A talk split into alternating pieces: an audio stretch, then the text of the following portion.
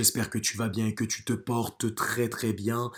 Je ne sais pas, comme d'habitude, je ne sais pas si tu vas en cours ou tu rentres du travail ou que tu vas au travail ou peut-être que tu rentres chez toi ou peut-être que tu es chez toi tranquillement dans ta voiture, n'importe. En tout cas, installe-toi bien et nous allons débriefer cette victoire du Paris Saint-Germain, cette raclée, cette claque, la première de Luis Enrique. Le Paris Saint-Germain s'impose 4 buts, à 4 buts à 0 face à l'Olympique de Marseille. Ma voix est encore touchée de ce qui s'est passé au virage Auteuil ce soir puisque j'étais présent au match. On va faire un premier débrief à chaud en attendant d'en faire un deuxième qui sera un peu plus à froid avec les autres intervenants. Gonzalo Ramos double buteur avec euh, Randall Colomwani et Achraf Hakimi sur coup franc. Et on va commencer direct. Allez, tu connais déjà la chanson, on va faire la composition des équipes avec Gianluigi Donnarumma qui était au cage aujourd'hui, Lucas Hernandez, Milan Skriniar, Marquinhos et Achraf Hakimi qui composaient cette défense à 4, suivi de Manuel Ugarte, Warren Zahir Emery au milieu de terrain et l'association avec quatre attaquants qu'on a pu voir ce dimanche. Ousmane Dembélé, Randall Colomwani, Kylian Mbappé et Bradley Barcola. A noter que la sortie de Kylian Mbappé à la 30e minute sur blessure, euh, qui a été touché à la cheville lors d'un contact avec euh, euh, Gigot, le défenseur marseillais, mais aussi une petite gêne qui était peut-être de ces derniers jours et ces dernières semaines, ce qui explique peut-être aussi le niveau un peu compliqué de, Mbappé. Mais les absents ont toujours tort et on va parler actuellement des joueurs présents. On va parler de ce qui s'est passé sur le terrain. Ça va être un débrief assez rapide, puisque ce qu'on a vu et de ce que moi j'ai pu voir sur le terrain, ça a été une très très grosse masterclass que les joueurs ont pu nous offrir. L'équipe aura été solide du début jusqu'à la fin. Que ça soit la défense ou que ça soit l'attaque, les attaquants qui ont été les premiers défenseurs, ça a été une masterclass sur le point de vue technique, là où l'Olympique de Marseille était peut-être dans un moment très faible, mais il faut savoir abattre l'ennemi, là où encore le Paris Saint-Germain, il y a quelques mois, quelques années, arrivait parfois à relancer ce type d'équipe. Pour revenir un peu plus dans la performance des joueurs, Gianluigi Donnarumma, on n'aura rien à dire sur son match. La barre transversale sur la tête euh, des Marseillais, euh, juste après l'ouverture du score d'Ashraf Hakimi, aura pu être ou aurait pu être un tournant du match, mais Vitinha n'aura pas trouvé le cadre puisqu'il aura touché euh, la barre transversale de Gianluigi Donnarumma. Marquinhos dans l'axe aura sur la même continuité avec Milan Skriniar, un très très gros niveau. On sent que ça fait énormément du bien pour le Brésilien de pouvoir se sentir impliqué, d'avoir des joueurs aussi qui se sentent impliqués, qui défendent aussi pour lui, et pas à ce qu'il fasse l'essuie-glace à pouvoir rattraper les bourdes des autres, là où sur les dernières années, on avait perdu ce Marquinhos qui était sur un très très gros niveau. Marquinhos, en ce moment, est sur du 90 de général où aujourd'hui eSport FIFA 24, en tout cas eSport 24 est sorti, euh, et je crois que sur les dernières notes, il était à 87, 86, 88, il est sur du 90 de général. Je ne vais pas mâcher les mots, puisque ce Marquinhos-là nous rassure, nous donne du bien, et ne peut que être de bon augure où il y aura des grosses échéances dans la saison. On espère que les blessures ne, va pas ne vont pas l'atteindre et qu'il va continuer sur cette lancée-là. Que mentalement ça va continuer à tenir mais en tout cas, Marquinhos, de te voir comme ça, je t'ai critiqué l'année dernière, mais en tout cas, des savants disaient qu'ils s'excusaient ou qu'ils pardonnaient, mais en tout cas, moi, je m'excuse officiellement auprès de vous, la communauté parisienne, auprès de vous, le débrief chaud, parce que ce que Marquinhos est en train de faire, il est en train de rétablir le niveau et quel est son vrai nom. Et Marquinhos, je suis très content de, de te voir à ce niveau-là. Je suis vraiment désolé encore pour cette voix, c'est peut-être un peu désagréable, mais j'espère que vous allez prendre plaisir à écouter ce débrief. On continue avec Milian Skriniar qui continue toujours à être aussi solide. Il aura tout simplement mangé Aubameyang qu'on n'aura pas vu dans la vitesse puisqu'il se sera fait rattraper par Marquinhos, mais aussi dans le combat, euh, dans les 1 contre 1, où Milian Skriniar aura été, aura été très très solide, et physiquement, mentalement, il aura reçu quelques gros coups, mais mes amis, c'est un joueur il faut pas parler avec ce genre de joueur. C'est un Slovaque. Et lui, euh, très clairement, il n'est pas là pour rigoler. Pas le temps de niaiser. Heineken, pas le temps de niaiser.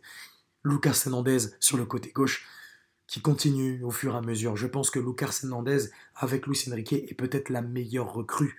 En tout cas, je ne sais pas, mais qui se bat avec Manuel Ugarte, puisque la sérénité, on va dire la sérénité, et surtout la, continuité de ce que est capable d'apporter Lucas Hernandez à la fois sur son côté gauche, la polyvalence, la rapidité, la grinta, ce qu'on attendait.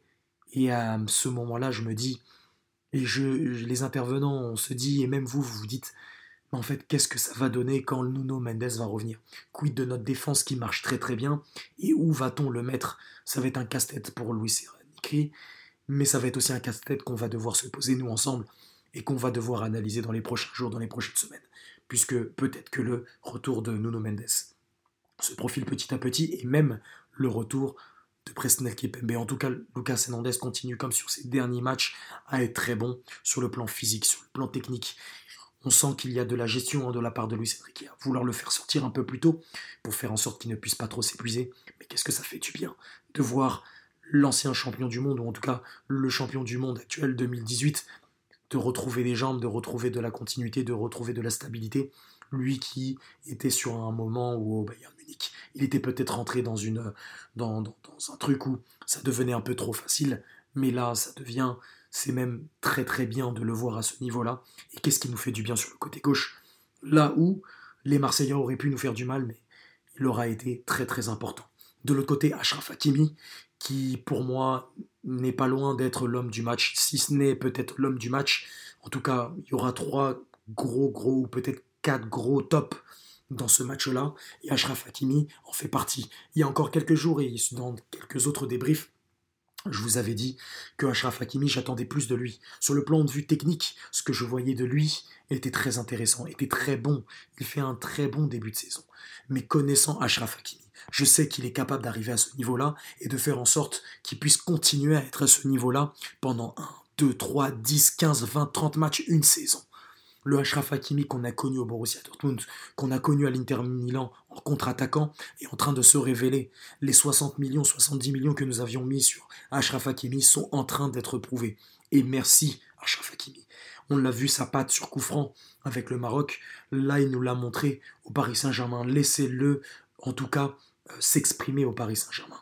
Euh, il n'y aura il n'y aura pas du tout, il n'y a pas du tout pour pouvoir remettre les choses au clair, pas du tout de débat avec Nordi Mukele qui doit s'inscrire dans une rotation et ce qui doit s'inscrire dans une concurrence avec euh, Hakimi pour le pousser vers le haut.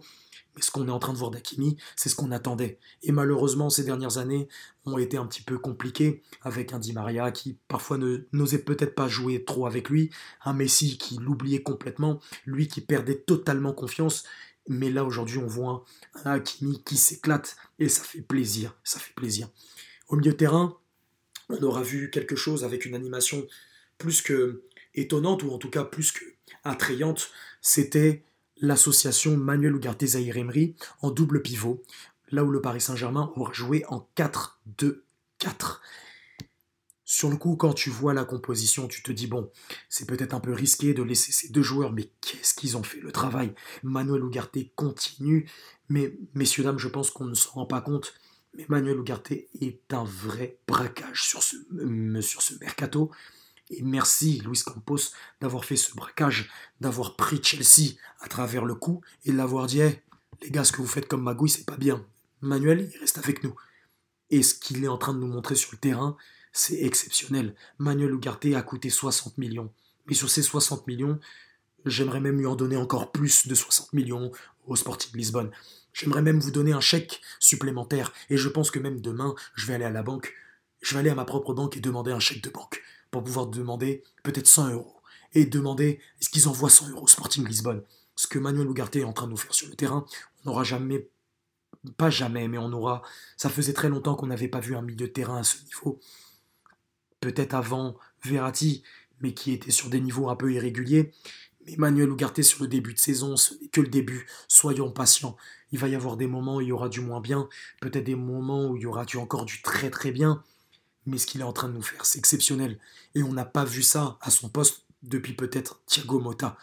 Dans le tempo, dans la gestion, là où dans les premiers matchs il était sur de la, de la pression, du pressing très très haut, on est en train de le voir à la fois garder cette palette-là, mais en train de progresser avec le ballon, à savoir jouer sur les côtés, transversal, pouvoir aérer le jeu, jouer en une de touche, rassurer ses coéquipiers, avoir la gueule aussi sur le terrain, et c'est ce que j'ai aimé, et c'est ce que j'ai kiffé, en tout cas de voir de Manuel Ugarte. Warren Zahir Emery, pour arriver à lui.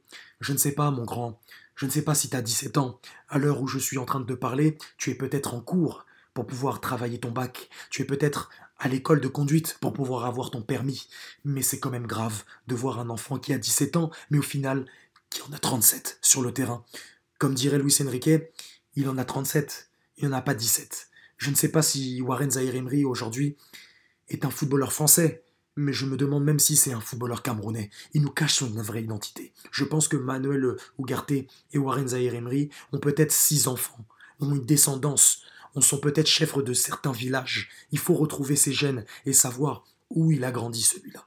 Parce que cette personne-là, on n'aura jamais vu un joueur aussi jeune, aussi pétri de talent, s'exposer autant et être aussi fort et assumé sur le terrain face et contre des équipes qui en demandent aussi. Ce qui me plaît énormément dans Warren Zahir Emery, c'est qu'il va prendre des coups. C'est que les joueurs savent que Warren Zahir Emery physiquement c'est fort, techniquement c'est dur, ou en tout cas de l'inverse, physiquement c'est fort, en tout cas physiquement c'est dur et techniquement c'est fort, mais de le voir aussi pétri de talent, avoir la qualité pour pouvoir continuer ses efforts, c'est exceptionnel de le voir à ce niveau. Warren continue comme ça, personne va te toucher au Parc des Princes et tu pourras devenir une légende du Paris Saint-Germain. Ça, je t'en fais. En tout cas, sur le serment, tu seras une légende du Paris Saint-Germain. Si tu continues comme ça, et tu pourras même avoir le capitana si Marquinhos arrête sa carrière au Paris Saint-Germain ou qu'il ne continue pas. Sur le côté gauche, on aura vu une animation, offensive différente avec la titularisation, j'ai du mal à, la place de Vitinha, d'un Bradley Barcola. Je fais encore l'appel, je fais encore euh, référence à Kevzor qui disait Allez chercher Barcola pendant ce mercato, sinon l'année prochaine il va en valoir le double. Eh ben, Émile Zola peut-être disait J'accuse, eh ben moi je m'excuse. Je m'excuse, Kevzor, je m'excuse. Parce qu'aujourd'hui, avec Bradley Barcola, ce qu'il nous a montré, ses prises de balles, c'est un contre un. Il aura cassé les reins à Klaus. Il aura cassé les reins à Mbemba. Même si ça a été dur à certains moments physiquement, un contre un contre lui, il les aura cassé les reins, aura trouvé des solutions. C'est jouer juste. C'est quand il doit centrer, c'est quand il doit provoquer. Ce joueur est extrêmement pétri de talent. Et je dirais même qu'il faut continuer, qu'il faut continuer. Luis Enrique avait besoin de lui et avait dit que ça devait être une référence pour ce mercato. Et il est en train de nous prouver que s'il ne se plaisait plus à Lyon, c'est pour qu'il puisse se, plaire au Paris Saint-Germain. Bradley Barcola, pour ton premier match, tu as eu une ovation, ce qui est quand même exceptionnel de la part du Parc des Princes d'avoir ce type de, de, remerciement. Eh ben je, je tiens à te remercier pour la partition que tu as donnée. Techniquement, c'était fort, c'était propre, et j'ai aimé. Tu aurais pu être euh, récompensé par ton but, mais ce sera peut-être pour une prochaine fois. Mais en tout cas, Bradley Barcola continue comme ça. Personne va te toucher. Je te le dis, personne ne va te toucher. Ousmane Dembélé, qui aura été aligné sur le côté droit, aura fait énormément de mal. Là où Hakimi aura à certains moments été quasiment ailier droit, on a vu Ousmane Dembélé se repiquer un petit peu plus dans l'axe, en jouant un petit peu plus les 1 contre 1 et trouver un petit peu plus les passes qui pouvaient être cachées, à la fois pour euh, euh, Kylian Mbappé, à la fois pour Bradley Barcola ou pour Randall Colomwani.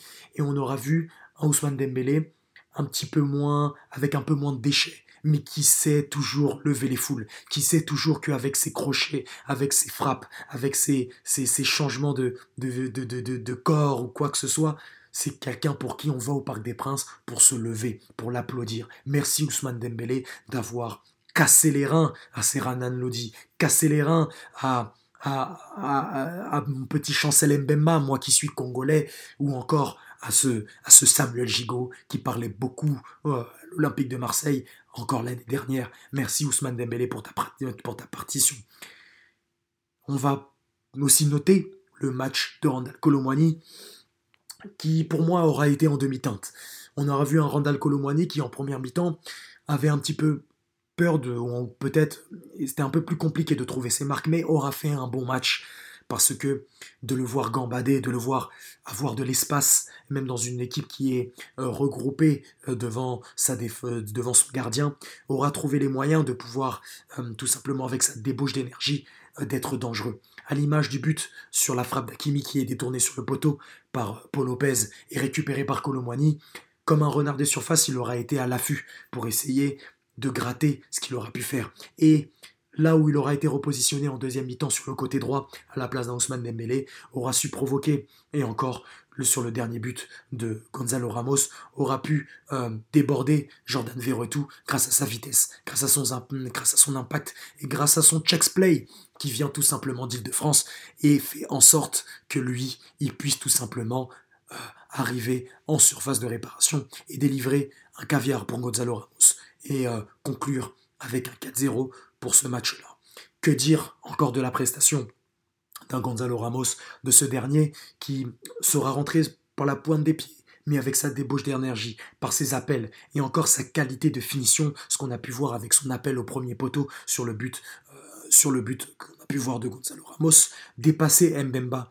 Et ça, ça fait longtemps qu'on n'aura on n'aura pas vu ça. Ça fait longtemps qu'on n'avait pas vu ça depuis peut-être un Edinson Cavani. Depuis peut-être dernièrement euh, son prime au Paris Saint-Germain de, de, Mauro Icardi. Ça fait du bien de voir un, joueur qui sait se déplacer, qui, tout simplement, à l'image de l'équipe, joue collectif, joue pour le club.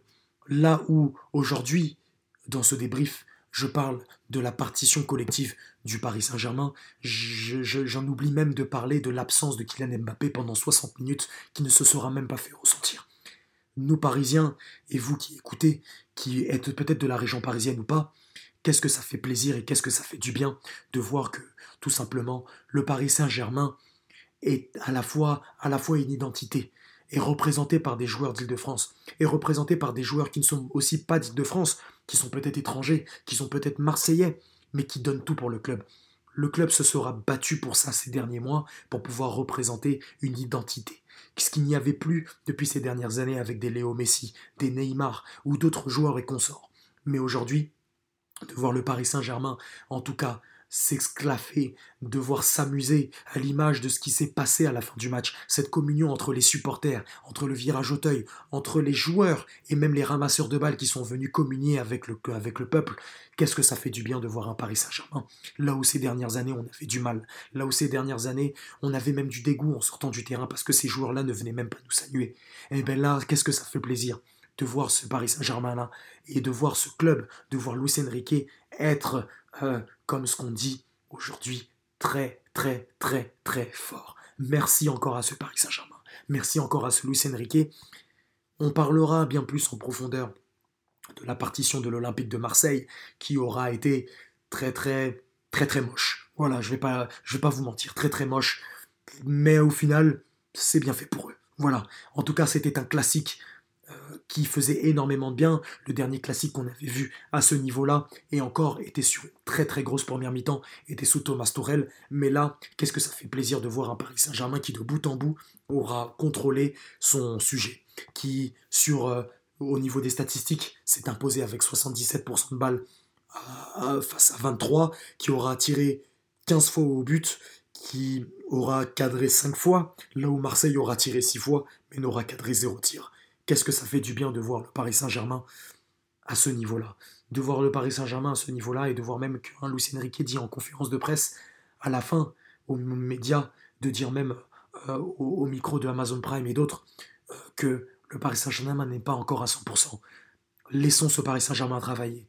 Ne partons pas encore en besogne, ne partons pas encore à l'enchaînement en se disant que nous allons attraper toute l'Europe, etc. Non, qu'est-ce que ça fait du bien de se sentir représenté par ces joueurs et qu'est-ce que ça fait du bien de se sentir parisien à travers cette victoire. Les Parisiens qui ont été sur le terrain nous auront représentés de tous les coins du monde, de tous les coins de la France, de tous les coins d'Île-de-France. Et qu'est-ce que ça fait du bien de s'en sortir supporter du Paris Saint-Germain. Dernier gros big up au Paris Saint-Germain et bien sûr au Parc des Princes, à cette ambiance qui se sera passée au sein de cette victoire et moi qui aurais été au, Parc des Princes ce soir-là, je vais pas vous mentir que c'est peut-être la meilleure ambiance que j'ai pu vivre ces dernières années. Ça fait un bon nombre d'années. Ça fait plus de dix ans que je vais au Parc des Princes. Ça fait plus de dix ans que j'ai vu le CUP ne, ne plus être là, euh, d'avoir eu euh, le plan Le Prou, d'avoir eu le retour à ce fameux PSG Bordeaux euh, lors de QSI. Mais qu'est-ce que ça fait du bien d'avoir eu un match où on a vu une osmose, on a vu le Parc des Princes faire qu'un dans les moments où le Marseille essayait de pousser, où le Paris Saint-Germain poussait et euh, essayait de huer les Marseillais, mais aussi de voir à la fin avec ses chants, et vous l'avez vu en introduction, que le Paris Saint-Germain, qu'est-ce que ça fait du bien d'être poussé par ce virage, d'être poussé par la tribune Boulogne qui de fait de répondre de plus en plus. Et je vous incite, ceux qui continuent à aller en tribune Boulogne, de vous lever, de chanter tous ensemble. Les stadiers ne feront rien s'ils vous disent à quelques personnes, restez assis. Bien sûr que si vous êtes 3, 4, 10 peut-être à vouloir chanter, ils vous diront, mais si vous êtes tous une tribune animée par une seule envie de pousser votre équipe et d'aller vers l'avant, vous allez voir que des matchs contre, contre Newcastle, contre l'AC Milan, contre toutes ces équipes, tout va bien se passer et le Paris Saint-Germain va vous laisser là. En tout cas, c'était le débrief assez rapide. Le débrief parce que je vais vous laisser avec ma voix qui est très compliquée. J'espère la récupérer dans les prochains jours. Juste pour vous prévenir, le Paris Saint-Germain et Lolo Débrichot va prendre une petite pause sur euh, ces prochains jours. Donc je ne serai point présent, mais en tout cas, continuez à nous suivre, continuez à me suivre, moi, les intervenants euh, sur cette page, et euh, continuez à vous abonner, à partager, à, à, montrer que nous sommes une communauté. Merci encore à vous de continuer à m'écouter, de continuer à nous écouter là où vous êtes, que vous soyez en voiture, que vous soyez dans les transports, que vous soyez au travail, que vous soyez chez vous, que vous soyez en famille ou pas. Mais merci encore à vous de m'écouter, merci encore à vous de me faire confiance, merci à vous de prendre le temps pour moi. Et je vous invite bien sûr à venir me suivre comme d'habitude sur les réseaux sociaux, L'Oriel Bemba sur Twitter et sur X. Et Lolo Débrief Show tout accroché en une seule fois sur Instagram. Venez vous abonner. Big up à vous, prenez soin de vous. Ici c'est Paris. Ciao ciao